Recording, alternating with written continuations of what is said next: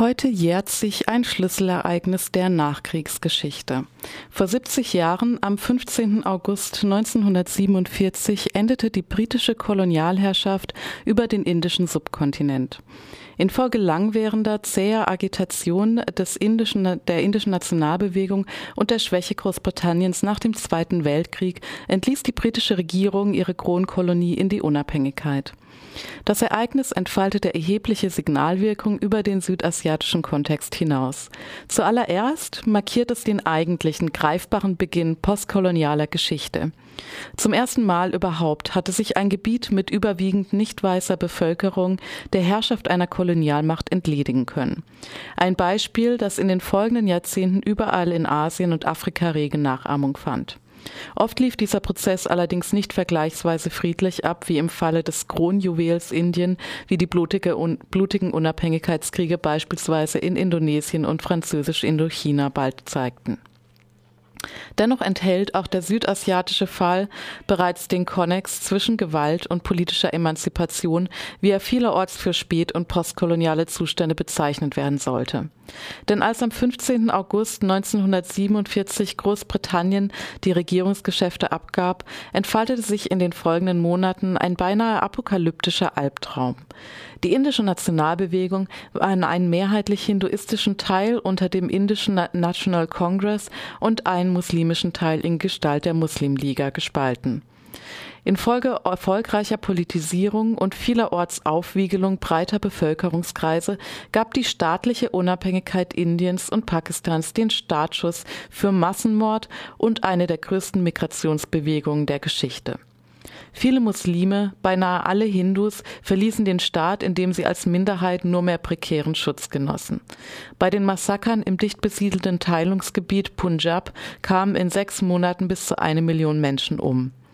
Auseinandersetzungen um die Zugehörigkeit Kaschmirs, die bis heute anhalten, führten darüber hinaus 1948 zum ersten indisch-pakistanischen Krieg. Darüber hinaus setzten sich autoritäre Traditionen aus der Kolonialzeit und davor in beiden Staaten in unterschiedlicher Weise fort. Pakistan ist bis heute von einem steten Wechselspiel zwischen labiler bis defekter Demokratie und Militärdiktatur gekennzeichnet. Indien ist zwar zu Recht stolz darauf, auch nach sieben Jahrzehnten noch eine institutionell weitgehend gefestigte Demokratie zu sein. Allerdings übernahm die Kongresspartei 1947 mit der Regierung auch viele Praktiken des Kolonialstaats, was sich im teils gewaltsamen Umgang mit sozialen Bewegungen und Autonomiebestrebungen im Inland oft gezeigt hat.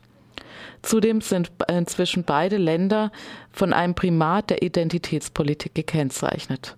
Pakistan hat sich von vornherein als islamische Republik verstanden und stets auch radikale muslimische Gruppen geduldet und mitunter gefördert. Seit der Jahrhundertwende vollzieht Indien diesen Schwenk in zunehmendem Maße auf hinduistischer Seite nach. In der Konsequenz ist die gegenseitige Ablehnung beider Staaten nirgendwo so ausgeprägt wie in der jungen Bevölkerung, obwohl diese von den Teilungsgräueln und den meisten nachfolgenden Kriegen oft nicht einmal mehr indirekt betroffen ist. Das hat auch Konsequenzen für linke Politik. In Pakistan führen linke Parteien und vor allem Basisbewegungen seit langem aufgrund der Unterdrückung durch Militärregime eine prekäre Existenz. Heute sind soziale Forderungen daher am ehesten im islamischen Kontext gesellschaftlich wirkmächtig. Indien hat sozialen Forderungen und Bewegungen vergleichsweise breiten Raum zur Artikulation gelassen. Nicht zuletzt versteht es sich laut Verfassung bis heute als sozialistisch. Dennoch sind linke Parteien heute bis auf regionale Bastionen weitgehend marginalisiert.